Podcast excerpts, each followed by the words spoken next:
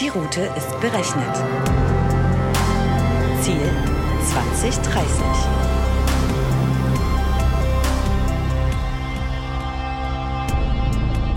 Hi und herzlich willkommen zu einer neuen Folge von unserem Podcast Road to 2030 von Dell Technologies. Heute haben wir wieder ein super spannendes Thema aus dem Bereich Technologie und Gesellschaft. Unsere heutigen Gäste, sind nämlich zwei, sind Jana Tepe und Anna Kaiser, Gründerinnen und CEOs von Tandemploy. Ich bin Roland und ich bin als euer Snackbeauftragter heute mit dabei. Wenn ihr ready seid, dann bitte schnallt euch an, dann geht's los. Am Steuer unseres Future Mobiles ins Jahr 2030 habe ich heute zum ersten Mal in der Combo meinen Kollegen Stefan. Hi Stefan, wie geht's dir? Grüß dich. Hallo, hallo Roland.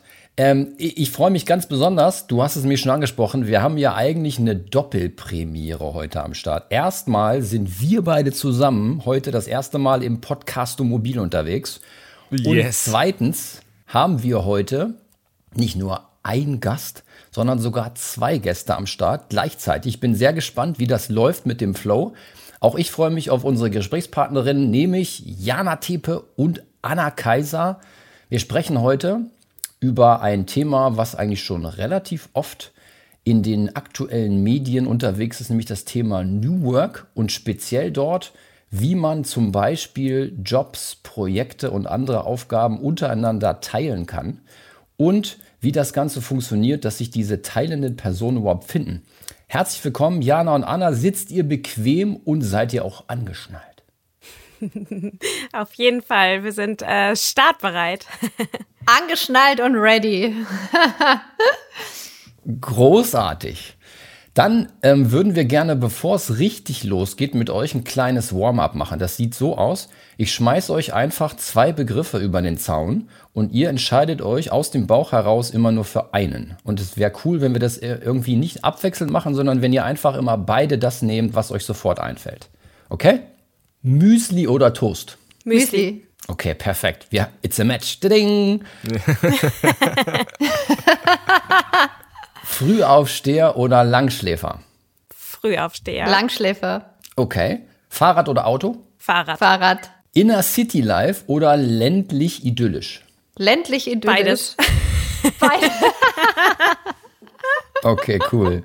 E-Mail oder Telefon? E-Mail. E-Mail. Wunderbar. Routine oder Abenteuer? Abenteuer. Abenteuer. Wieder ein Match. Wunderbar. Expertinnen oder Allrounderinnen? Allrounderinnen. Allrounderinnen. Auch da seid ihr euch einig. Großartig. Vielen Dank. Der Motor läuft. Ich würde mal sagen, wir können losfahren.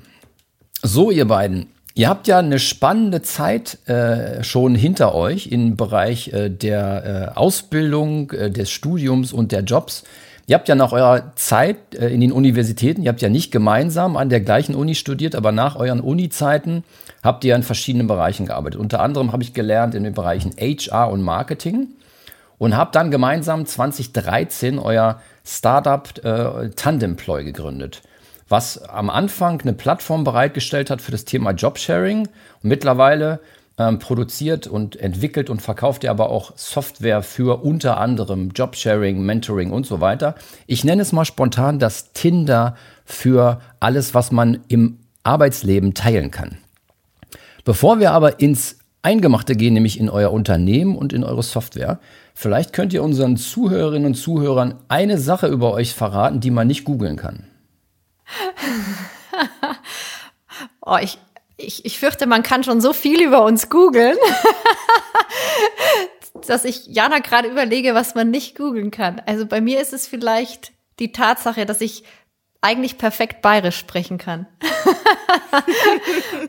Und ich, kein, und ich kein Wort verstehe. Und ich kein Wort verstehe, wenn ich mit Annas Familie zusammen bin. Ich musste ja auch die bayerischen Feiertage bei Tandemploy vor einigen Jahren einführen, weil die sich über die Bayern immer so lustig gemacht haben. Und dann habe ich gesagt, so, ab jetzt gilt, gelten in Berlin die bayerischen Feiertage. Das heißt, vier Tage mehr frei für euch in Berlin, aber nur, wenn ihr nie mehr über die Bayern euch lustig macht. Gott, ich weiß gar nicht, wie viele Zuhörer wir uns verbrenneln, wenn wir das Ganze mit schwäbischen äh, Feiertagen auch noch machen würden. Ich fände es ich fänd's spontan sehr spannend, wenn wir diesen Podcast jetzt in halb bayerisch und dann in halb äh, Hochdeutsch aufnehmen würden. Aber ich glaube, das lassen wir lieber. Jana, wie sieht's bei dir aus mit dem nicht googeln können? War schwierig. es ist viel zu viel online über uns. Jana, was man nicht googeln kann, ist, dass du früher in deiner Jugend immer äh, überall heimlich, wo du es nicht schön fandst, Gra Graffiti gesprayt hast. das ist bestimmt oh, oh. verjährt. Das ist hoffentlich verjährt und keiner hört es. Aber ich würde sagen, es, es zeigt ganz viel über unsere innere Überzeugung von, von klein auf mit, wir machen uns die Welt so, wie sie uns gefällt. Und wenn es nicht bunt genug ist, dann schaffen wir dafür äh, die Umgebung. Das hast du jetzt schön gedreht, Anna. Wie seid ihr denn auf die Idee gekommen ähm, mit Tandemploy und dieser Software und dem ursprünglichen Jobsharing-Modell? Wie, was war in der Welt nicht bunt genug, damit ihr das ins Leben gerufen habt? Ja, tatsächlich waren Anna und ich ja ähm, vor unserer Gründung Kolleginnen in unserem vorherigen Job. Ähm, das war eine Recruiting-Agentur in Berlin und da ist uns eigentlich schon lange aufgefallen, dass die Arbeitswelt einfach super unflexibel ist. Also wir hatten ganz, ganz viele Bewerberinnen und Bewerber, die sich bei uns gemeldet haben und die durch uns vermittelt werden wollten in tolle Jobs und eigentlich alle Jobs, die wir damals zu vermitteln hatten, waren klassische Vollzeitstellen. Ähm, also alle spannenden Positionen waren eigentlich immer diese, ja, nicht mal 9 to 5, sondern eigentlich eher so 60, 70 Stunden Jobs. Ähm, gerade wenn es um Führungspositionen äh, ging und da war eigentlich wenig, wenig Fantasie und eigentlich wenig Diversität und wenig Flexibilität. Das hat uns total genervt und dann gab es tatsächlich diesen Moment, ähm, das war zwar Anfang 2013, als ich für einen Kunden eine Führungsposition besetzen sollte und darauf haben sich einfach zwei Menschen gemeinsam beworben. Und für mich war das so der Moment, wo ich dachte, Stimmt, habe ich noch nie drüber nachgedacht. Ähm, ich habe auch noch nie so eine Bewerbung bekommen, obwohl ich jeden Tag Dutzende auf dem Tisch hatte. Und ich dachte, ja, Arbeit geht auch anders. Warum nicht spannende Aufgaben, Führungspositionen einfach auf zwei Leute verteilen? Warum gehen wir davon aus, dass jeder Job, jede Aufgabe immer am besten in 40 Stunden die Woche passt? Das ist doch eigentlich verrückt. Und ich habe damals die beiden zu einem Interview eingeladen, habe die ausgequetscht, weil ich einfach sehr, sehr neugierig war, mehr über diese Idee zu erfahren. Und bin dann aus dem Interview raus und bin in Annas Arme gerannt ähm, und habe ihr davon erzählt auf dem Flur. Und wir haben beide am gleichen Abend noch angefangen zu recherchieren, haben rausgefunden, dass es einen Namen hat, äh, dieses Arbeitsmodell, dass es Jobsharing heißt, dass es das schon lange gibt in Deutschland, noch viel länger in den USA, aber dass es eigentlich kaum Unternehmen gab, äh, zumindest vor sieben Jahren nicht, die das strategisch eingesetzt haben, um ihre Arbeitsmodelle flexibler und auch menschlicher zu gestalten.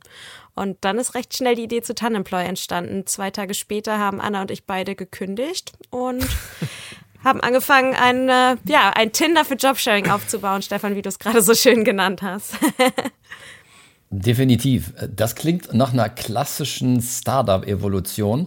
äh, mich würde noch interessieren, Wer genau ist denn bei Tandemploy jetzt eure Zielgruppe? Ist es quasi der, die klassische Generation Y oder Z, die sagt, hey, ich möchte gar nicht mehr 24 Stunden arbeiten, mir reichen auch 12 und ich möchte gern meinen Job oder meine Arbeit mit der anderen Person teilen? Oder ist es eher das klassische Unternehmen, das ihr versucht so ein bisschen zu evangelisieren, indem wir eben, indem ihr eben sagt, hey, überlegt doch mal so ein Modell anzubieten, um vielleicht Generation Y oder Z anzulocken? Ja, vielleicht ähm, knüpfen wir kurz nochmal an, an dem, zu dem Zeitpunkt, Jana, ne, als wir uns dann vier Wochen später bei mir im Homeoffice quasi wieder getroffen haben und dann angefangen haben, ähm, den Algorithmus vorzubereiten, um eben die Menschen dann später auf dieser Plattform zusammenzubringen. Und 2014 sind wir mit einer Beta-Version live gegangen. Und da muss man sagen, wer hat sich auf unserer Plattform damals, also wirklich diese öffentliche Plattform noch äh, registriert? Das waren Menschen aller Generationen. Das waren 40 Prozent Männer. Das waren ganz viele unterschiedliche ähm, Menschen mit unterschiedlichen Backgrounds, also aus der IT, aus dem Marketing, aus dem Projektmanagement. Also immer dann, wenn Menschen gemerkt haben, sie können ihr Leben nicht mit dem Job vereinbaren oder sie finden ihren Job einfach nicht in einem flexiblen Modell. So, das, also die hatten wir damals ganz klar mit der Plattform angesprochen.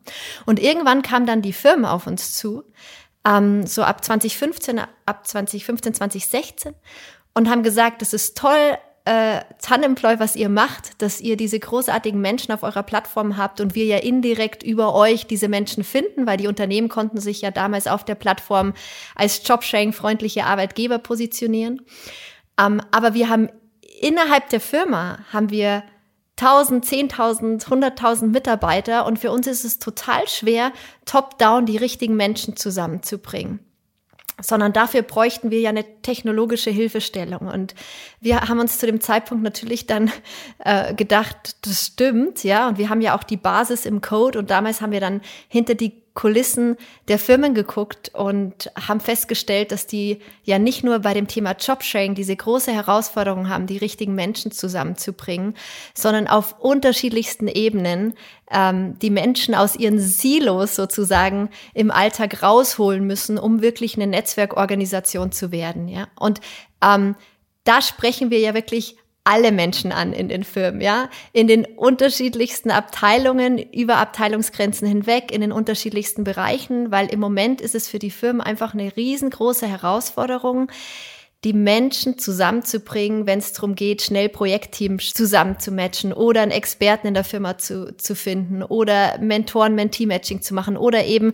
wenn jemand seine Arbeitszeit reduzieren will und zu HR geht und sagt, ich würde gern weniger arbeiten und die nicht sofort den passenden Tandempartner parat haben. Also auf deine Frage, um auf deine Frage zurückzukommen, wen sprechen wir an? Alle im Moment. Wir haben also Firmen wirklich in allen Bereichen, in allen Branchen. Wir selbst arbeiten ja mit unterschiedlichsten Konzernen, Firmen aus äh, Bankensektor, Versicherungssektor, aus allen Industrien zusammen. Und wir merken einfach dieses Thema, wie können Menschen kollaborativer, menschlicher, vernetzter arbeiten, im Moment einfach alle berührt.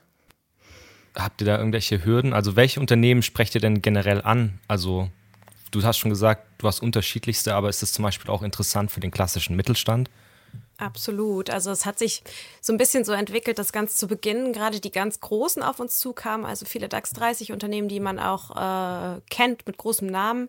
Ähm, mittlerweile sind es wirklich Unternehmen aus unterschiedlichsten Branchen und auch aus dem Mittelstand. Also zum Beispiel eine SAP setzt unsere Software weltweit ein für alle 100.000 Mitarbeiter. Eine Lufthansa hat gerade unsere Software in der Krise, in der schlimmsten Krise wahrscheinlich der Lufthansa eingeführt, um ihre Mitarbeiterinnen und Mitarbeiter verbunden zu halten, weil eben nicht mehr das Gespräch an der Kaffeemaschine möglich ist, weil viele Menschen in Kurzarbeit sind, Ängste haben. Gerade jetzt ist es einfach auch wichtig, dass man ähm, zusammenhält, verbunden bleibt und dass man aber auch weiß, wo findet man bestimmte Expertise, die man gerade bei solchen Herausforderungen, wie wir sie jetzt während der Pandemie haben, ähm, einfach dringend braucht. So, ähm, vielleicht ist der kleinste gemeinsame Nenner, Anna, ich weiß nicht, wie du das siehst, aber dass diese Firmen zumindest offen sind für neues Arbeiten und verstanden haben, dass es neue Wege braucht und auch neue Strukturen. Also dass man diese klassisch hierarchischen Strukturen zumindest öffnen muss, ähm, um Wissen besser zu ver verbinden und auch einfach zukunftsfähig zu sein. Also das ist vielleicht der kleinste gemeinsame Nenner, aber das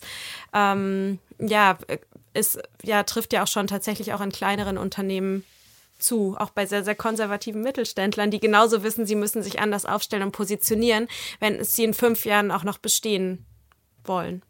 Absolut. Und es geht vor allem darum, dass unabhängig von der, ja, der Größe der Unternehmen, nicht unbedingt schon ab paar hundert Mitarbeitern, aber gerade auch der, die Mittelstandsfirmen, mit denen wir zusammenarbeiten, die einfach auch eine einen nachhaltigen Kulturwandel ja anstoßen wollen, ganz oft, weil sie eben sagen, natürlich will ich eine Kultur, wo nicht jeder mit dem Problem gleich zum Chef rennt, sondern erstmal guckt, wie sie eigenverantwortlich mit Kollegen vielleicht ne, das The Problem lösen können. Und ich glaube, am Ende darf man nicht vergessen, dass, dass wenn man den Menschen diese Räume gibt und dann mit Digital Helping Hands im Alltag ähm, der Mitarbeiter und Mitarbeiterinnen einen positiven Effekt kreiert, dann schafft man eine unglaublich schöne Veränderung. Und das ist das, was alle antreibt. Und das Spannende war ja bei uns, dass Jana und ich ganz stark diese Use Cases getrieben haben von Anfang an. Das heißt, wir haben gesagt, uns ist es wichtig, warum und wozu wollen wir die Menschen in den Organisationen vernetzen? Also was haben die davon, wenn sie unsere Technologie nutzen? Und was das Spannende war zu sehen,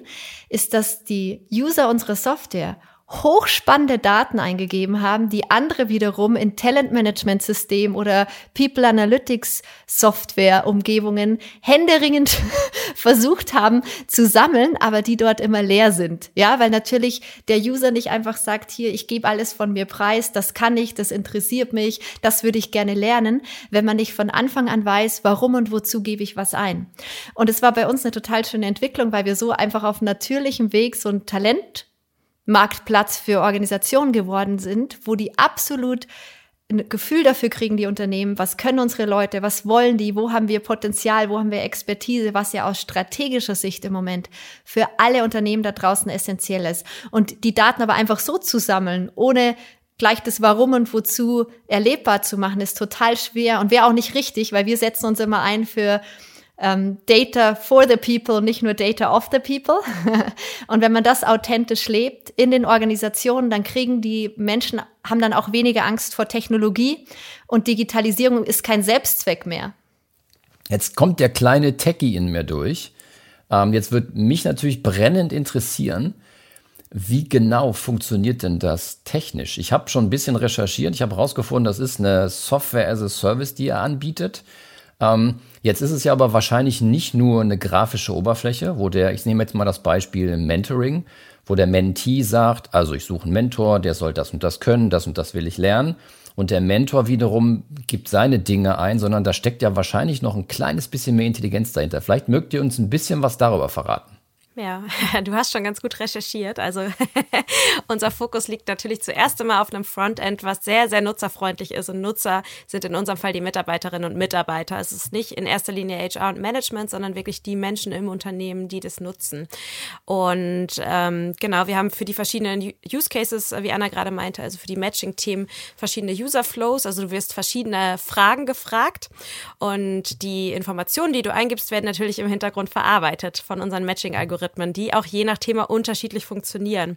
Und ähm, das Matching basiert tatsächlich auf einer großen Skill-Datenbank, die darunter liegt, ähm, in der die Skills verknüpft sind mit Synonymen, die sind Familien zugeordnet etc. Das heißt, ähm, das ist über die Jahre zu einer sehr, sehr smarten auch Ontology gewachsen, ähm, in der wirklich ähm, ja, die Wörter einfach oder die, die Tags, die die User eingeben können, also in sehr, sehr freien Eingabefeldern einfach smart verknüpft werden im Hintergrund, sodass du immer die besten Ergebnisse bekommst, wenn du etwas suchst in der Firma. Ich glaube, das ist ganz wichtig, weil viele machen einfach auch sehr frustrierende Erfahrungen mit Tools im Unternehmen, äh, die einfach überhaupt keine smarte Skill-Datenbank zugrunde liegen haben, wo du dann einen Kollegen suchst aus dem Vertrieb, der hat aber eingegeben, er arbeitet im Sales und ihr findet euch nicht. Also das sind so die, die, ja, die einfachsten Hürden daran scheitern, scheitert es aber oft, dass Software gut funktioniert. Und äh, da sind wir natürlich einige Schritte weiter, dass wir sagen, wenn man Menschen gut zusammenbringen will mit Opportunities, mit Kolleginnen und Kollegen, dann muss man das äh, wirklich 1a beherrschen, weil sonst kommt einfach ganz schnell Frustration auf. Ich habe so viele Fragen ich meine erste Frage ist, ihr, ihr, sprecht ja, ihr sprecht ja darüber, ähm, auch gewisse Silos in den Unternehmen aufzubrechen, ganz klar. Also, dass man sagt, man hat so traditionelle Hierarchien, man hat traditionelle Arbeitsbereiche, die vielleicht auch nicht so viel miteinander kommunizieren und die sollen voneinander profitieren. Und meine Frage zielt ein bisschen mehr darauf ab, welche Berufsfelder und welche Positionen ähm, profitieren denn ungemein davon und wo habt ihr denn noch wo merkt ihr, das sind Industrien oder Berufsfelder, die haben Hürden, solche Job-Sharing-Modelle zu nutzen? Ja, wir haben tatsächlich ähm, schon vor einigen Jahren festgestellt, da waren wir ziemlich geschockt, Anna, äh, da erinnerst du dich wahrscheinlich auch dran, dass in ganz vielen Unternehmen, die eigentlich gerade sich ähm, ähm, mit der Digitalisierung beschäftigen und sich auch transformieren wollen, dass dort alle Blue-Color-Worker, also diejenigen, die wirklich nicht am Schreibtisch arbeiten, sondern vielleicht in der Produktion, in Schichten und so weiter, dass die oft gar keinen Zugang haben in Firmen zu digitalen Tools.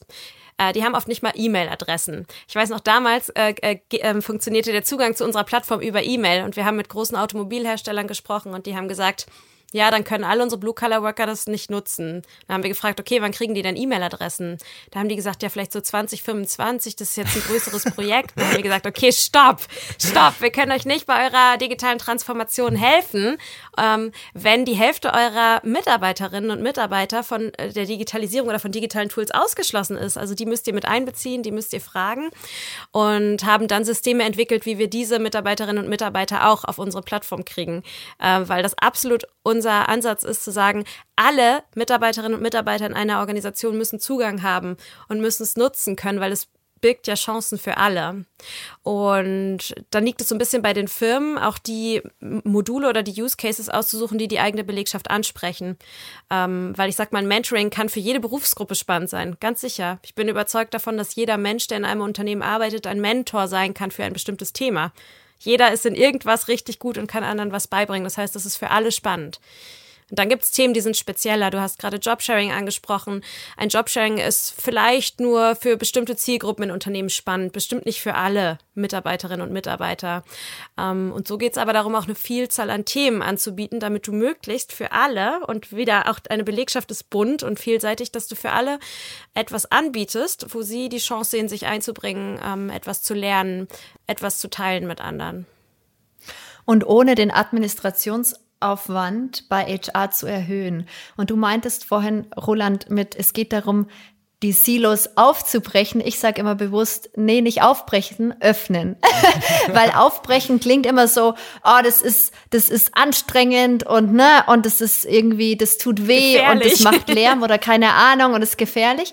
Sondern nee, das Verrückte ist ja, dass wir gesehen haben, dass wenn man an bestimmten Stellen in der Firma Digital Helping Hands positioniert, können wir Dinge skalieren in einer Art und Weise, die einen so großen Impact haben, was man oft gar nicht erwartet. Eben bei dem gerade, was Jana auch beschrieben hat, mit dass bestimmte Leute, die vielleicht bisher nie eine Chance hatten, in irgendeinem Bereich dabei zu sein. Ja, ich meine, so Mentoring-Programme war immer sehr exklusiv von HR organisiert über sechs Monate hinweg. Oft waren das so ähm, Frauenförderungsprogramme, sage ich mal überspitzt, die dann so äh, sechs Monate gepusht. Man hat einmal in der Woche irgendwie einen Ansprechpartner oder einmal im Monat und dann verpufft das Ganze wieder. Sondern wir wollen ja, wenn wir Kultur, kulturell New Work oder Transformation wirklich effektiv vorantreiben wollen, darf es ja nicht irgendwie Projekte sein, die immer wieder verpuffen, sondern es muss so tief verankert sein im, im Bewusstsein der Leute, dass es, dass es gar nicht mehr weggehen kann. Aber eben in einer Art und Weise platziert wird, dass die Leute einen positiven Effekt spüren. Und dafür braucht es oft gar nicht viel. Und das ist genau das, was wir identifiziert haben mit unseren Themen und Use Cases und dann unsere Software eben unterstützend im Hintergrund, dass die Leute, für die ist es nicht anstrengend, sondern die sagen, wow, das ist ja toll, was man da machen kann. Und oft haben wir in Unternehmen ganz viele Menschen, die genau wissen, wie sie an erster Reihe stehen, wie sie sich vermarkten, wie sie überall dabei sind, ihre Karriere forcieren. Aber wir haben ganz, ganz viele Leute, die sind vielleicht nicht so laut, die stehen in der zweiten Reihe, die wollen aber, die sind hochmotiviert, die haben unglaublich viel Potenzial. Und um um die auch einbeziehen zu können und denen Stimmen zu geben oder Raum, ähm, äh, braucht es einfach Unterstützung. Und, und das kann man nicht mehr top-down, hierarchisch äh, in den bestehenden Organisationen abbilden. Super cool. Ja, dieser Aspekt auf jeden Fall, dass, dass ihr sagt, ihr wollt den Mitarbeitern eine Stimme geben, dass ihr sagt, Visibilität zu schaffen für die, die vielleicht auch in der zweiten Reihe schaffen, das finde ich so einen schönen Aspekt eigentlich von diesem, von dieser Software und einfach sowas, so einen inklusiven Raum auch zu schaffen, unglaublich schön. Also da, das ist das, was mich eigentlich gerade richtig mitreißt. Aber ihr seht schon auch richtig hungrig aus und ich habe am Anfang gesagt, ich bin der Snackbeauftragte und deswegen halten wir jetzt ganz kurz an. Ich bitte Stefan mal kurz ranzufahren und ähm, ich versorge euch jetzt mit so einem kleinen äh, Infohappen.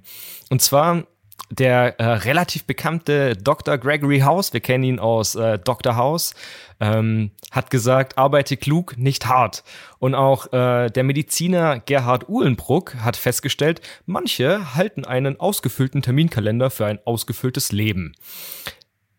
Stimmt ihr dem zu? Stimmt ihr dem nicht zu? Seid ihr immer gern busy? Oder was ist eure Meinung dazu? Also ich erinnere mich, dass in unserem ersten Büro ein Plakat hing an der Wand, da stand drauf Work smarter instead of harder. also ist das Motto von Dr. House auch unser, auch unser Motto.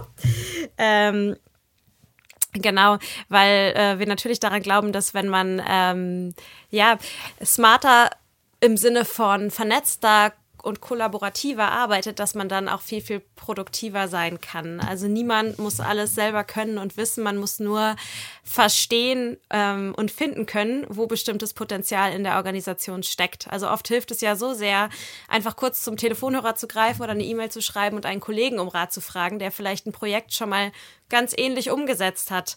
Ähm, das erspart dir oft, weiß ich nicht, tagelange Recherchearbeit wahrscheinlich. Ein guter Rat von einem Mentor ähm, kann dir so viel Grübeln und schlaflose Nächte ersparen und dazu führen, dass du äh, weniger Nachtschichten schieben musst, dafür aber klügere Entscheidungen triffst. Deswegen ähm, unterstreichen wir das total und es äh, trifft eigentlich auch sehr, finde ich, die Quintessenz dessen, was wir mit unserer Software erreichen möchten und auch schon wirklich äh, ja auf globalem Level da draußen auch in Firmen ähm, erreichen. Ja, und Jana, wenn du dich an unsere große Vision, ne? Natürlich erinnern wir uns daran von Anfang an, was du gerade gesagt hast. Wir haben, als wir die Tanemploy Software ins Leben gerufen haben, ganz am Anfang immer gesagt und bis heute, es hängt auch bis heute in unserem Büro, dass wir an eine Welt glauben, wo wir mit weniger Arbeit mehr erreichen und diese Welt wird besser sein, gesünder, glücklicher für die Menschen etc. und am Ende wirtschaftlich erfolgreicher, als sie es heute ist oder jemals war. Und ich glaube, das ist was, ähm, was uns jetzt auch die letzten Monate immer wieder gezeigt haben. Ne? Was brauchen wir am Ende wirklich, um gut und produktiv zu arbeiten? Und ich glaube, dass Kollaboration, also wir sind uns da ganz sicher, ein ganz, ganz äh, wichtiger Faktor ist. Also das Vernetztsein, Eigenverantwortung spüren, aber aber in Teams gut funktionieren oder organisiert sein, ist für die Firmen äh, eine Lebensversicherung für die Zukunft so. Also es, es geht gar nicht mehr anders. Und das haben die, die, die alle Unternehmen da draußen gerade in den letzten Monaten so gespürt, weil wir haben jetzt ja auch schon die ersten Auswertungen dazu und man sieht, die, die gut durch die Krise gekommen sind oder schnell sich irgendwie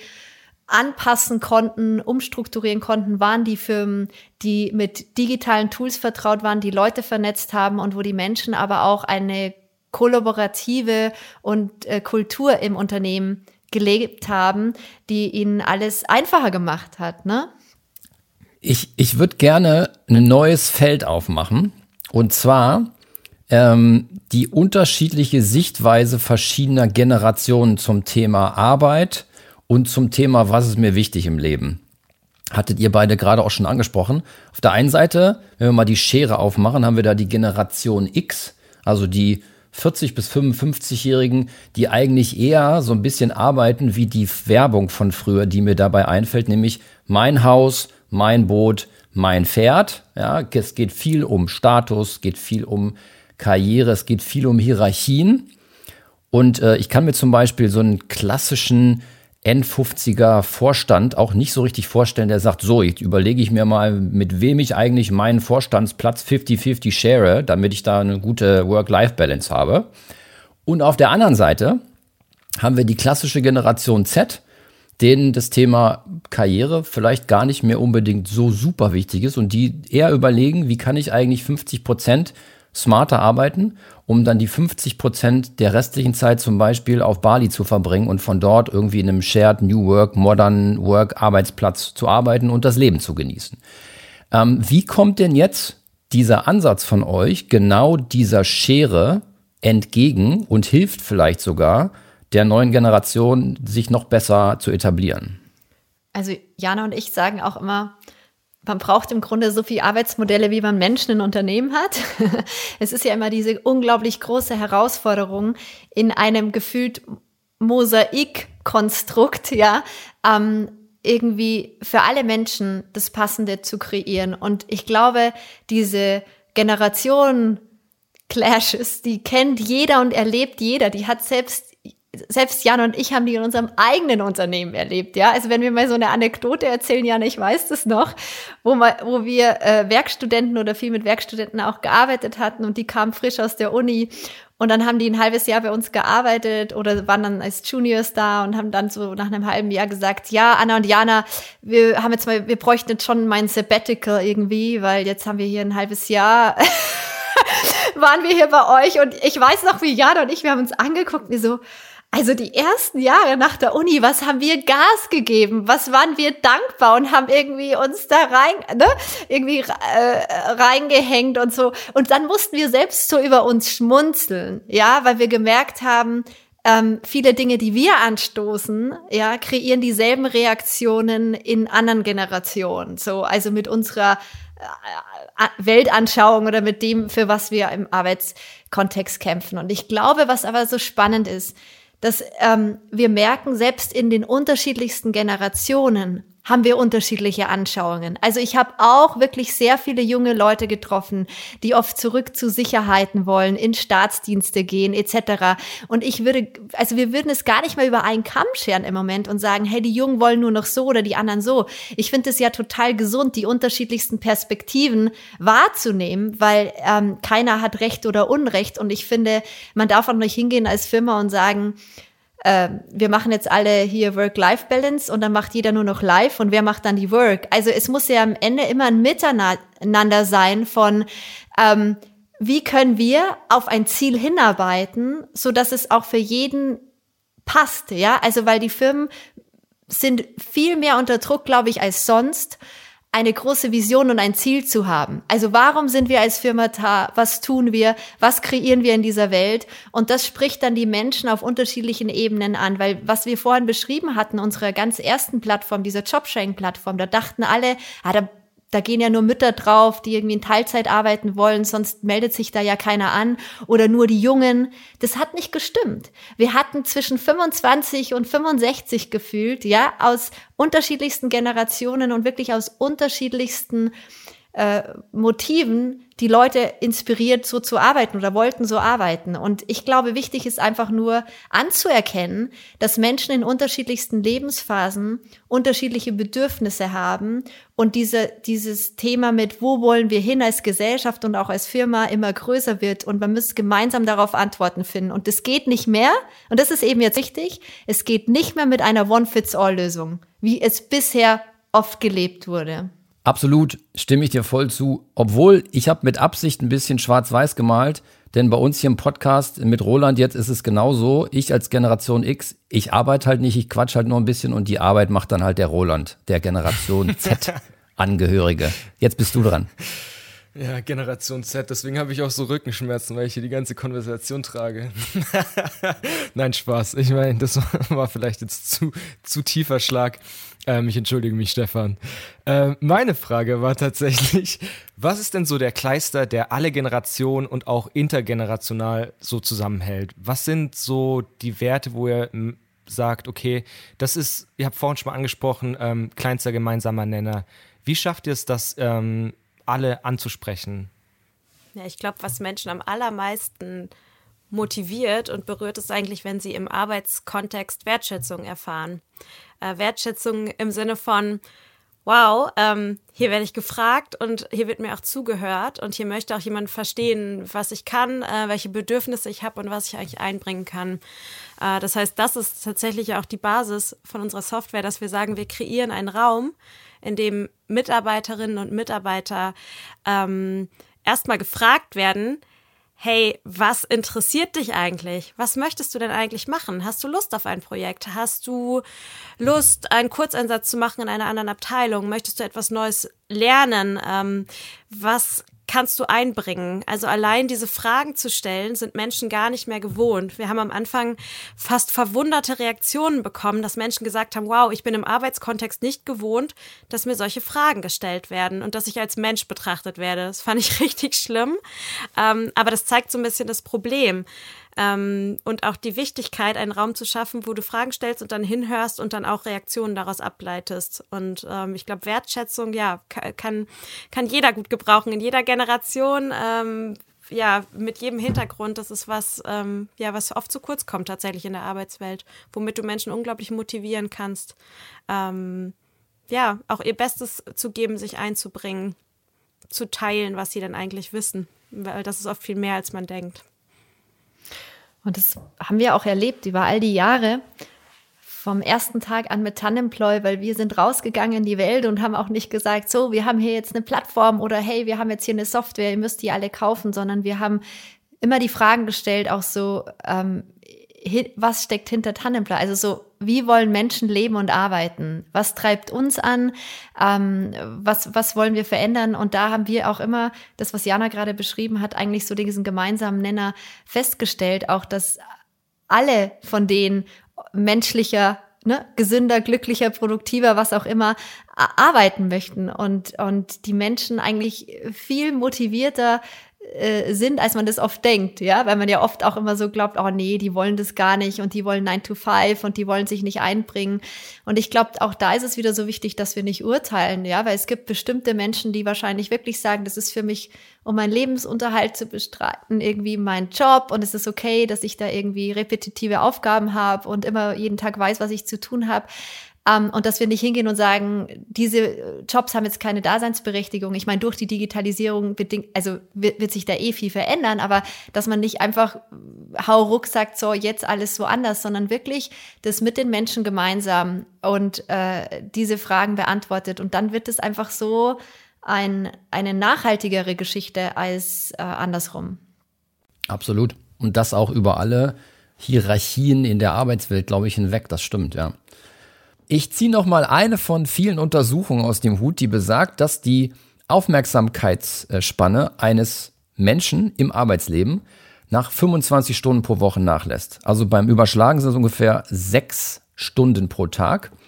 Da fallen mir sofort die neuen klassischen und modernen New Work-Modelle ein. Wie genau bezieht ihr denn solche Modelle in eure tägliche Arbeit bei Tandemploy mit ein?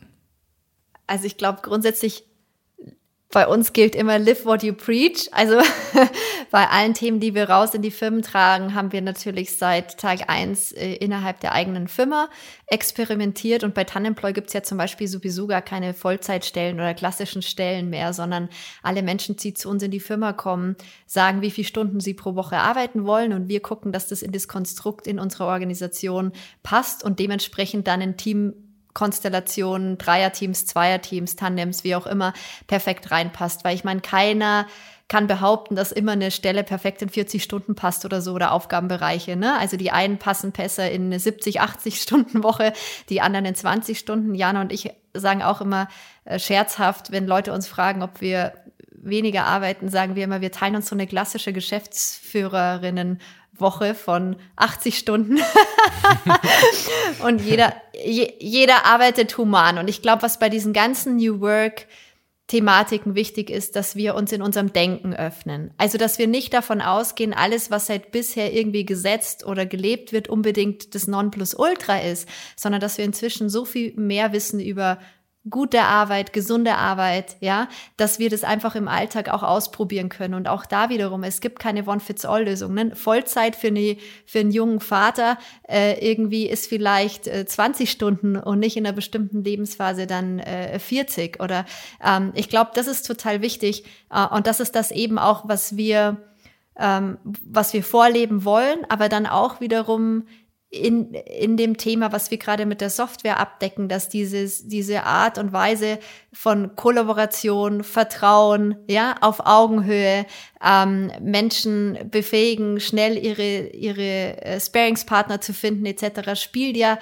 überall darauf ein, dass man sich an eine neue Kultur gewöhnt von, wir vertrauen unseren Leuten, ja, wir sind zielorientiert, wir wissen, was wir umsetzen müssen und jeder sucht sich in diesem unglaublich Möglichkeitsschatz, so, so seinen Weg. Und ich glaube, ähm, das spiegelt ganz gut viele New Work-Bewegungen wieder. Ähm, am Ende kann man es nie runterbrechen auf eine Geschichte, aber es ist, glaube ich, wichtig für uns alle, immer wieder zu hinterfragen, wo sind die größten Hürden, wenn wir es nicht umsetzen. Und da kann Jan und ich ganz klar sagen, die sind nur im Kopf.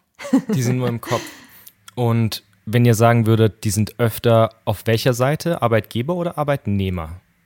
Wahrscheinlich auf beiden Seiten. Ne? Ich glaube, da gibt es auch überhaupt kein, kein Schwarz und ja, kein Schwarz und Weiß.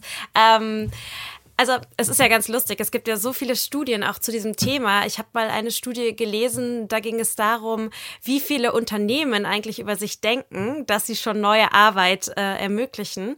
Und das waren 80 oder 90 Prozent. Und auf der anderen Seite haben sie die, die ähm, Arbeitnehmerinnen und Arbeitnehmer gefragt, wie ready sie ihr Unternehmen finden. Und ich glaube, das war bei 20 oder 30 Prozent. Also die Spanne ging einfach so weit auseinander. Und da sieht man, wie die Wahrnehmung auseinandergeht. Ähm, was nicht heißt, dass es nicht auch aber Hürden bei den Arbeitnehmerinnen und Arbeitnehmern oder auch bei den Freelancern äh, in den Köpfen gibt. Überhaupt nicht. Also auch da merken wir ganz oft, dass Menschen uns sagen, ja, das geht in anderen Unternehmen, das geht nicht bei uns, das geht nicht für meine Stelle und ich traue mich nicht, das anzusprechen und bevor ich das jetzt anspreche, wechsle ich lieber den Job. Das ist natürlich auch schade, weil nur wenn Mitarbeiterinnen und Mitarbeiter diese Dinge ansprechen und zwar immer und immer und immer wieder, dann verstehen auch die Arbeitgeber, dass diese, dass das Bedürfnis da ist, anders zu arbeiten. Und dann wissen sie auch, sie müssen was verändern. Das heißt, der Einzelne kann ja schon enormen positiven Druck ausüben und ähm, sollte das auch machen. Wir haben zum Beispiel letztens noch darüber geredet, ähm, Anna, dass jetzt gerade in der, in der Corona-Pandemie ähm, Arbeit ja plötzlich überall anders geht. Das ging ja über Nacht, ne? Konnten alle ins Homeoffice. Man hat gemerkt, wow, die Menschen sind zu Hause motiviert und produktiv. Es funktioniert so, der Betrieb läuft weiter. In ganz vielen Unternehmen ging das ja einfach so. Ähm, von jetzt auf gleich. Ähm, wir erleben jetzt aber teilweise, nicht bei der Mehrheit, aber bei einem gewissen Prozentsatz der Unternehmen auch die Tendenz, wieder zurückzugehen zu alten Mustern. Dass sie jetzt zwischen den beiden Lockdowns schon gesagt haben, ja, jetzt gehen wir wieder auf Präsenz, jetzt gehen wir wieder auf 9 to 5. Das hat ja vorher so super gut funktioniert. Und das ist natürlich super gefährlich. Also da wünschen wir uns von allen, auch Arbeitnehmerinnen und Arbeitnehmern da draußen, dass sie es nicht mit sich machen lassen, dass sie aufstehen und sagen, so nicht. Wir haben gezeigt, dass es funktioniert und wir akzeptieren nicht, dass ihr zurückrudert. So, wir, wir gehen nicht zum Old Normal, sondern wir gehen zum New Normal und das gestalten wir mit, wie das aussieht. Ja, eine Stimme geben, wie ihr es schon gesagt habt. Absolut. Und ich glaube, ja, und there's no way back. Und ich glaube, was Jana gerade auch nochmal beschrieben hat zu Beginn, ist so wichtig, weil ähm, es ist oft wirklich auf beiden Seiten Arbeitnehmer und Arbeitgeber, aber ganz oft erleben wir auch, dass von der Führungsriege, von dem Geschäftsführerteam und so aus, die das pushen wollen und dann aber auch Angst haben, wie reagiert das mittlere Management oder wie, wie reagieren denn alle anderen, weil ich will das ja eigentlich. Ich will hier meinen Laden verändern, also der, ne, sei es Vorstand oder inhabergeführter Mittelstand auch ganz oft und sagt, aber wie reagieren denn meine Mitarbeiterinnen und Mitarbeiter, die das jetzt seit 30 Jahren hier machen und immer in den Abteilungen äh, irgendwie oder Abteilungsleiter Position waren. Und das Interessante war, was wir auch über die letzten Jahre mit unserer Software beobachtet haben, ist, dass dieser, dieser angenehme und nicht Hauruckdruck von unten, sondern wir öffnen die Themen. Und wenn Leute behaupten, es geht nicht in meiner Abteilung oder wir können so oder so nicht arbeiten, aber sich lassen wir sichtbar wie es in anderen Abteilungen geht, weil durch diese Vernetzung auf diesen Tools die Menschen ja auch ins Sprechen kommen oder in Austausch, ja, zu unterschiedlichen Themen, weil wir ganz oft in Firmen ja es nicht so erleben und auch bei allen Konzernen und auch Unternehmen, die wir jetzt als verstaubt oder verkrustet beschreiben würden, ja, es nicht so ist, dass es oft überall in ab allen Abteilungen ist, sondern die haben ja oft so, so Inseln, ja, so, so äh, äh, wo man merkt, die arbeiten da fast so wie Startup, super flexibel, äh, alles funktioniert und dann guckt man hinter die Kulissen und man merkt, es hängt ganz viel oft von der von der Person, die die Abteilung leitet, ab. Ja, also ähm, und drum ist es, glaube ich, wichtig, dass man den Leuten fair sagt, hey, guck mal, wir haben bewi bewiesen, es geht auch in unserer Firma. Also entweder du bist dabei oder nicht, weil dann ist es nicht so, wir schmeißen jetzt alle einfach raus, die keinen Bock haben, sondern man ist fair und sagt, hey, guck mal, ähm, wir haben es ausprobiert und es funktioniert auch in anderen Abteilungen und das ist der Weg, den wir gehen wollen. Also geh ihn doch mit. Und dann ist es eher so, ne? Man ist, man ist offen und äh, man bricht nichts hauruck auf, aber man sagt so, hey, sorry, there's no way back.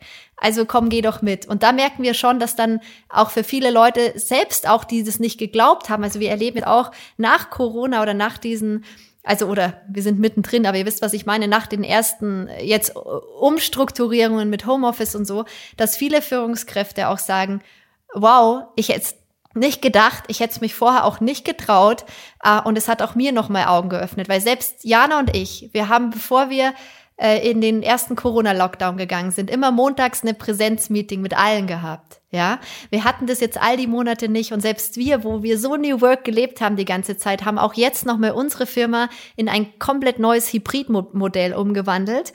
Und ich muss auch ehrlich sagen, Jan und ich hätten uns am Anfang wahrscheinlich nicht getraut, zur selben Zeit vier Wochen oder auch mal sechs Wochen ähm, nicht bei Tannemploy zu sein, weil wir haben uns ja immer aufgeteilt. Ne? So einer von uns war immer da oder so.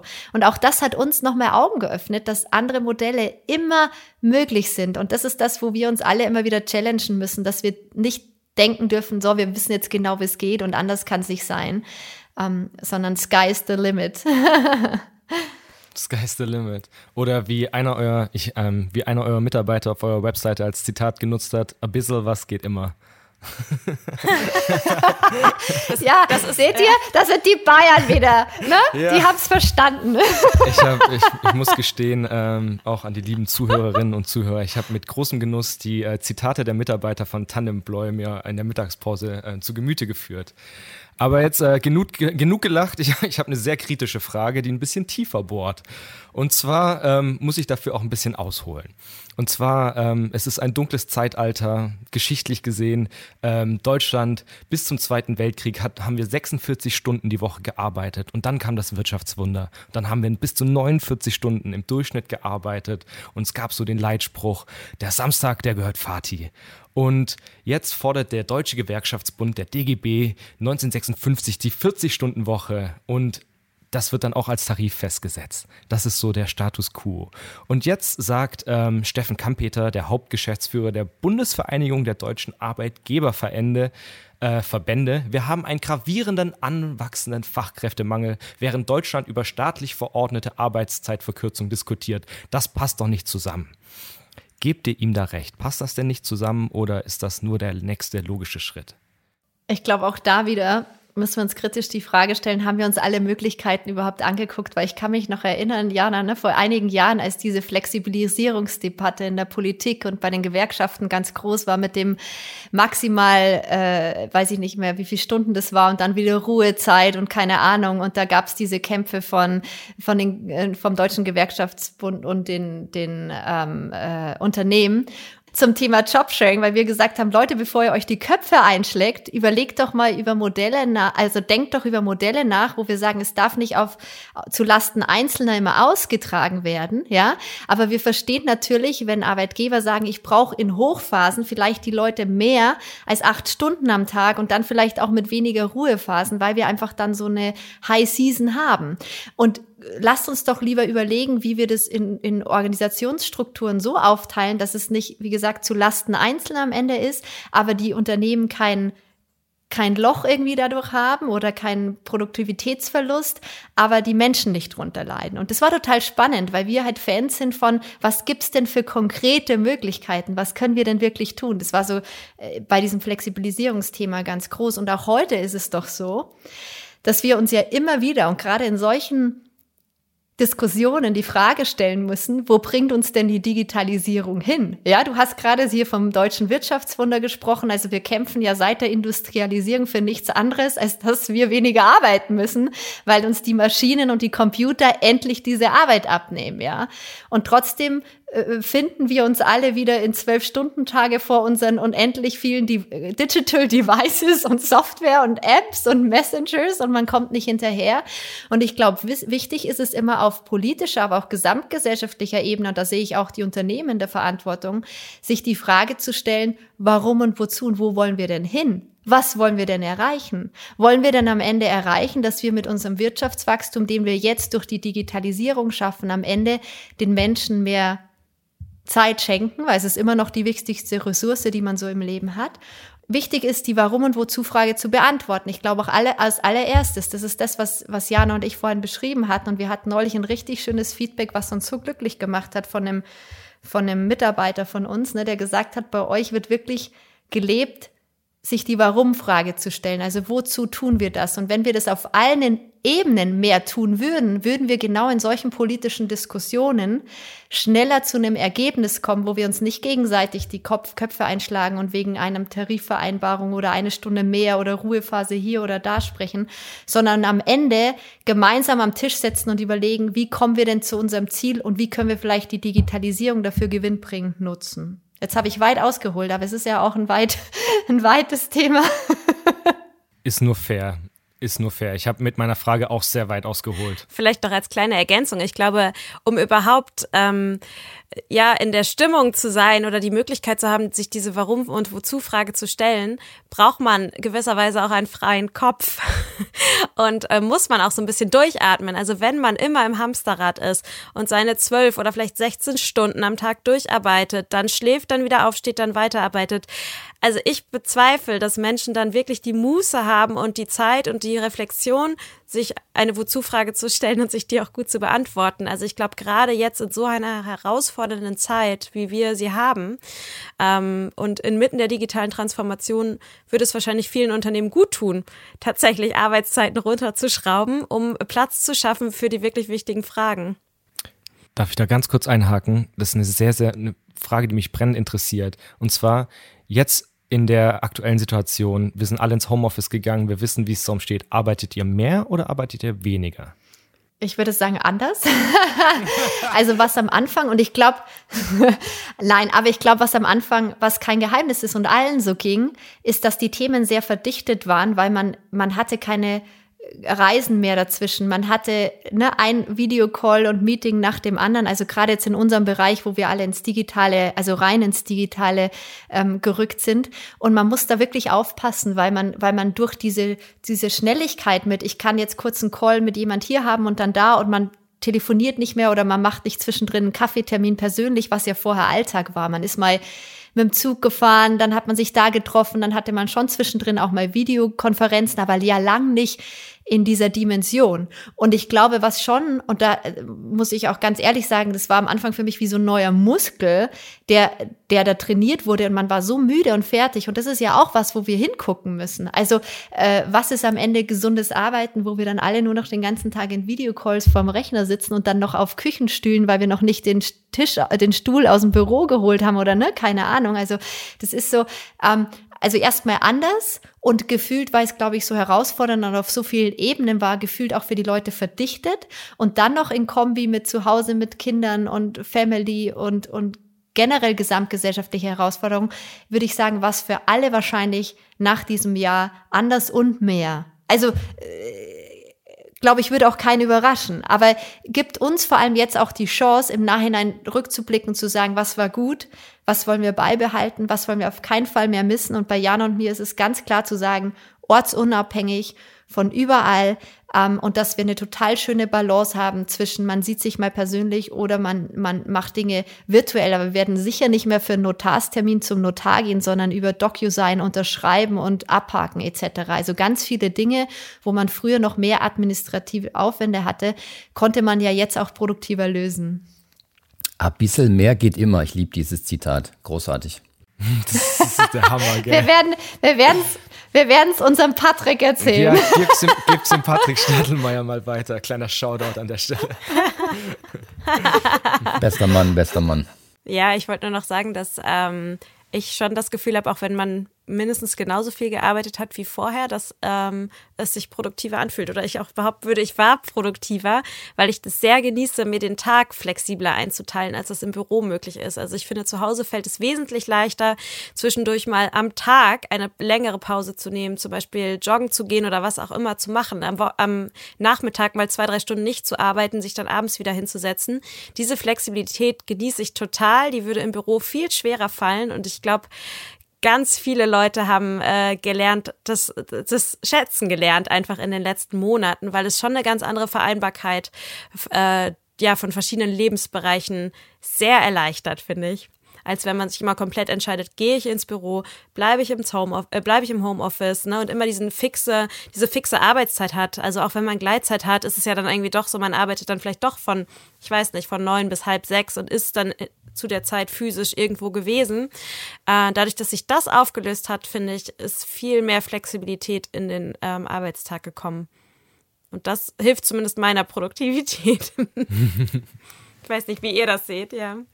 Unbedingt. Ähm, ich komme nochmal zurück auf diesen Muskel, den Anna angesprochen hat. Ähm, bei einigen ist es, glaube ich, so, dass äh, sie Muskeln mittlerweile spüren, die sie vorher noch nie gespürt haben. Ganz einfach, weil sie zwischendrin einfach mal ein Workout machen und sagen, Mensch, eine ganz andere Perspektive sehen. Ich habe noch nie mittags äh, Sport gemacht oder Nachmittagssport gemacht. Ähm, hat ja auch einen Einfluss sowohl auf die Psyche als auch auf die Gesundheit. Von daher stimme ich dir auf jeden Fall zu. Auf der einen Seite sagen ja viele Mitarbeiterinnen und Mitarbeiter, everybody wants change, but nobody wants to change. Wenn ich also jetzt in so einem klassischen, eher größeren Unternehmen bin und noch nie gelernt habe, wie ich Arbeit aufteile, was würdet ihr solchen Leuten an die Hand geben zum Thema Ausbildung, Weiterbildung, Training, vielleicht sogar in Bezug auf Soft Skills, damit sie hinterher wirklich in die Lage versetzt werden, Arbeit aufzuteilen? Eigentlich muss man gar nicht so viel können. Also wir haben eine natürliche Selektion erlebt am Anfang, Jana, ne? bei den Leuten, die sich für Jobsharing interessieren und die nicht. Und das konnte man ganz klar beziffern eigentlich, dass alle Teamplayer also alle, die Lust hatten, in Teams zu arbeiten, sich auch vorstellen kon konnten, Bereiche aufzuteilen. Das ist total spannend. Und darum haben wir uns ja auch immer dafür eingesetzt, zu sagen, bitte, bitte teilt auch endlich die Führungspositionen, weil eine Grundvoraussetzung für eine gute Führungskraft ist, Teamplayer zu sein und nicht einsamer Held an der Spitze. und man hat ja oft dieses dieses Phänomen in Unternehmen, ne, dass die, die die Ellbogen rausfahren und dann sich einsam nach oben kämpfen und äh, keine Rücksicht auf Verluste dann in bestimmten Positionen landen. Und das ist ja für eine, sage ich mal, eine, eine Transformation in, im Unternehmen nicht immer von Vorteil. Und ähm, darum haben wir schon einen großen Hebel auch darin gesehen, zu sagen, Menschen müssen in unterschiedlichsten Phasen eigentlich Teamplayer sein und vor allem jetzt, wo sich am Arbeitsmarkt viel verändert, äh, also wo Produktion etc. mehr ähm, maschinell ne, oder digital äh, vonstatten geht und der Mensch sich mehr zurück auf die Mensch-zu-Mensch-Arbeit irgendwie ähm, äh, nicht besinnt, aber ne, äh, oh, Ihr wisst was, ihr wisst eigentlich, was ich sagen will, aber es war zu confused. ich glaube, unser allerwichtigstes Learning war tatsächlich, dass man niemanden da reinzwingen sollte. Also niemals sollte man jemanden in ein Jobsharing-Modell zwingen. Das haben Kunden von uns am Anfang versucht, weil sie so ambitioniert waren und das Modell, Modell so toll fanden, dass sie unbedingt wollten, dass die ersten Jobsharing-Paare kommen und haben dann tatsächlich Leute quasi wirklich da reingepresst, die das gar nicht wollten. Es waren keine Teamplayer, die hatten da keine Lust drauf und das war eine extrem schlechte Idee. Äh, das heißt, eigentlich ist das Wichtigste, dass die Menschen Lust haben, in einem engen Team zusammenzuarbeiten und auch entsprechend äh, Lust haben, so eng zu kommunizieren und ähm, ja, sich auch eng Feedback zu geben etc. Das ist vielleicht ein bestimmter Typ von Mensch, der, der das auch mehr mag als andere, die einfach sagen, ich will hier vor mich hinwursteln, ich will mit niemandem meine Meilensteine besprechen, da habe ich überhaupt keine Lust zu, sondern es müssen Leute sein, die sagen, hey, ähm, in so einem Team zu arbeiten mit einem Sparingspartner, das finde ich toll, habe ich mehr Spaß bei der Arbeit, das finde ich klasse. Und dann, ganz ehrlich, reicht, also dann passen die Handreichungen, die man vielleicht braucht, oder so ein Leitfaden passt auf eine DIN A4-Seite. Das ist das, was wir Kunden dann oft an die Hand geben. Bestimmte Fragen, die die Tandems miteinander besprechen sollten. Ein ganz paar Dinge, die HR beachten sollte, aber das äh, war es dann auch schon. Also das Wichtigste ist, dass man da Bock drauf hat, weil dann ist es so sehr im Eigeninteresse auch der Menschen, dass das funktioniert, dass die äh, also überproportional Gas geben werden, um, zu, um das auch zu demonstrieren, ähm, wie, wie das aufgeht, dieses Modell und wie produktiv man auch zusammenarbeiten kann. Anna, ist das auch bei Führungskräften der Fall? Also für uns war das natürlich total wichtig, äh, den Film zu sagen, probiert es doch auch auf diesen Ebenen aus, weil es ist ja, es wäre ja wunderbar, wenn wir in Führungspositionen nur noch Teamplayer haben und nicht die einsamen Helden, ne? weil wir in der Vergangenheit, wenn man die bestimmten Karrierepfade äh, anguckt, ist ja doch oft so war mit Ellbogen ausfahren und dann nach oben boxen und keine Rücksicht auf Verluste etc. Ähm, und ich glaube, in der Zukunft wird es immer wichtiger, dass wir auch in Führungsetagen Teamplayer sitzen haben, weil am Ende ähm, geht es um Kollaboration auf allen Ebenen und äh, viel um auch auf Augenhöhe und weniger klassische hierarchische Strukturen. Ähm, und da kann aber sowas, das ist ganz interessant, auch eine einfache natürliche Selektion sein, weil dann weiß man gleich, äh, wenn Führungskräfte das nicht wollen oder sich das nicht vorstellen können oder nicht gut im Team zusammenarbeiten, dann vielleicht aber auch gar nicht dafür in Frage kommen. Jetzt heißt ja unser Podcast nicht ohne Grund Road to 2030. Von daher möchten wir gerne nochmal einen Ausblick in das Arbeiten von 2030 machen. Und da haben wir natürlich äh, mit euch hier zwei perfekte, frisch gebackene Profis an Bord des Podcastomobils. Was glaubt ihr denn?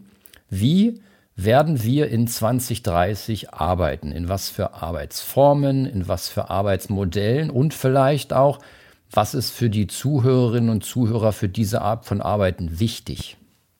Ja, die Frage bekommen wir so oft gestellt und ich finde die immer schwer zu beantworten, weil ich glaube, auch wenn wir ähm, als Expertin gesehen werden für das Thema New Work, wissen wir auch nicht, wie die Arbeitswelt 2030 aussehen wird. Ich würde behaupten, dass das niemand weiß. Wir können natürlich bestimmte ähm, Annahmen treffen, dass sie wesentlich flexibler sein wird, dass Menschen ähm, viel mehr ihre, ihre Kreativität nutzen werden, dass uns bestimmte Arbeiten von Maschinen abgenommen werden und so weiter.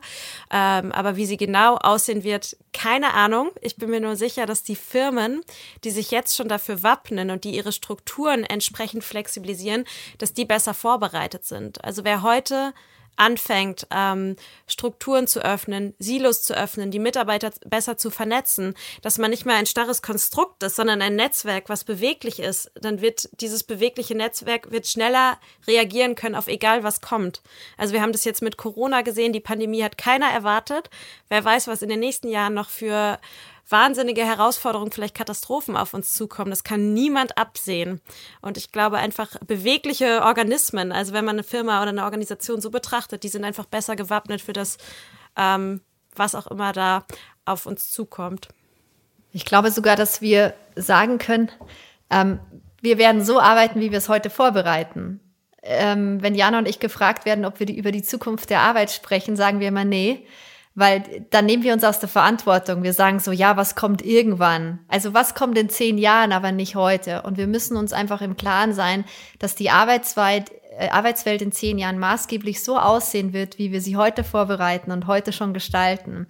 Ähm, und hätten wir vor zehn Jahren gewusst, wie die Arbeitswelt heute aussieht, würden wir heute nicht vor so vielen Herausforderungen stehen. Also ich glaube, wichtig ist genau das, was Jana gerade beschrieben hat, ist, dass wir uns innerhalb der Firmen einfach vorbereiten, ein Immunsystem haben, wenn man so will, dass wir einfach auf die multidimensionalen und parallel laufenden Herausforderungen, die wir ganz sicher erleben werden, ähm, so reagieren können, dass am Ende es nicht ähm, die Menschen einbüßen müssen ne? oder die Menschen irgendwie ähm, ähm, da negativen ähm, Impact von haben.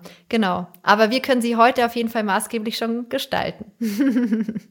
Der Satz, quasi, man legte den Grundstein, in dem man 2030 arbeitet. Das könnt ihr mir gleich noch als Merch mitschicken.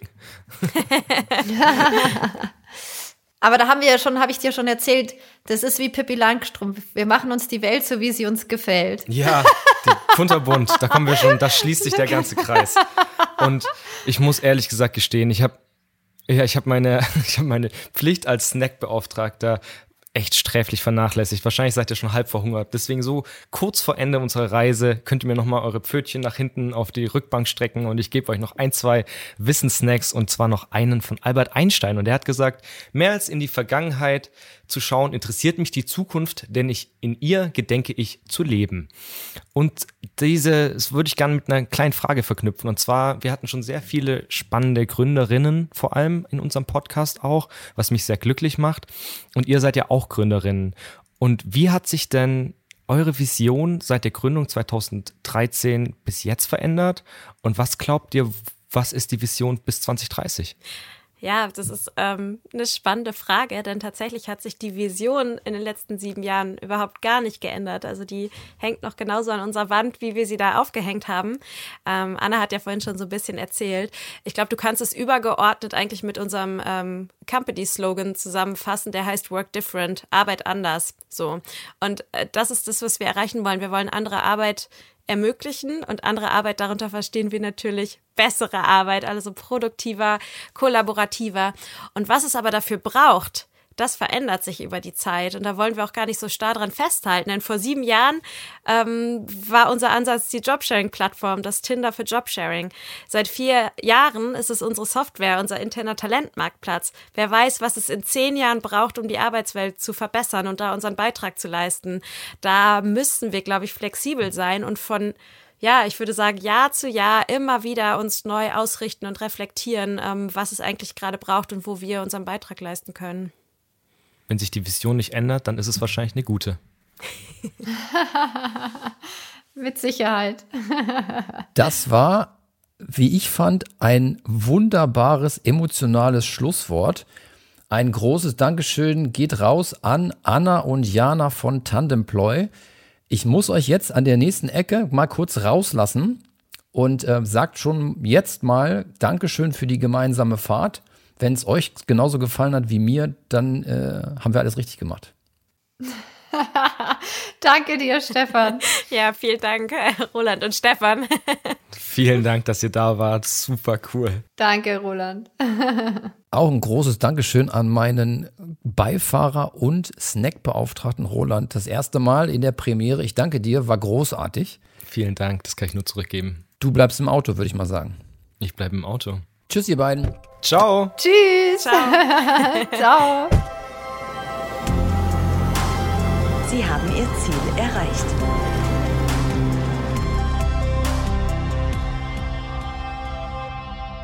Oh mein Gott, meine Damen und Herren, was für eine lustige Folge. Wir haben sehr viel gelacht, aber wir haben auch wieder sehr viel gelernt heute auf unserer Road to 2030. Wir hatten Anna und Jana zu Gast, äh, die CEOs und Gründerinnen von dem Startup Tandemploy. Wir haben begonnen darüber zu sprechen, was Ihr Unternehmen genau tut in Bezug auf Jobsharing, Bereitstellen von Software für verschiedenste Arten von Aufteilen von Arbeiten, Mentoring und ähnlichem. Danach sind wir abgebogen in Richtung, was ist eigentlich genau dieses neue New Work, über das gerade jeder spricht? Ist das etwas, was nur den Startups vorbehalten ist oder hat es vielleicht schon Einzug in große Konzerne erhalten? Dann haben wir ein paar Studien ausgepackt, wo wir festgestellt haben, dass die Aufmerksamkeitsspanne eines Mitarbeiters mittlerweile bei 25 Stunden in der Woche liegt und dass man vielleicht seinen Fokus etwas fokussieren sollte auf bestimmte Dinge und die Arbeit vielleicht auch aufteilen kann. Genau diesem Thema widmet sich unter anderem Tandemploy als Startup-Idee. Kurz vor Schluss sind wir nochmal abgebogen in die Richtung und Rolle der Technologie. Was genau für eine Rolle spielt eigentlich Technologie in Bezug auf Jobsharing und ähnlichem? Zum Schluss sind wir nochmal abgebogen in Richtung Ausblick und Vision für das junge Unternehmen Tandemploy. Also ein rundum sorglos Paket zum Thema Jobsharing, Mentoring und ähnlichem als Software as a Service. Wir sagen wieder, vielen Dank fürs Zuhören. Wenn Sie Lust auf mehr haben, dann schalten Sie auch in zwei Wochen wieder ein, wenn es heißt, die Route ist berechnet, Ziel 2030. Bis bald. Tschüss. Ja, liebe Zuhörer und Zuhörerinnen, damit sind wir für heute leider schon wieder am Ende unseres Technologiedialogs. Vielen Dank an die heutigen Mitfahrerinnen Jana und Anna für das spannende Gespräch. Und wenn euch da draußen die Folge gefallen hat, dann würden wir uns sehr, sehr freuen, wenn ihr unseren Podcast abonniert. Und das könnt ihr machen unter Spotify, Deezer, Apple, Amazon und Soundcloud sowie der Dell Technologies Mediathek. Ich hoffe, ihr seid safe da draußen, bleibt immer schön angeschnallt. Bis dann. Ich freue mich.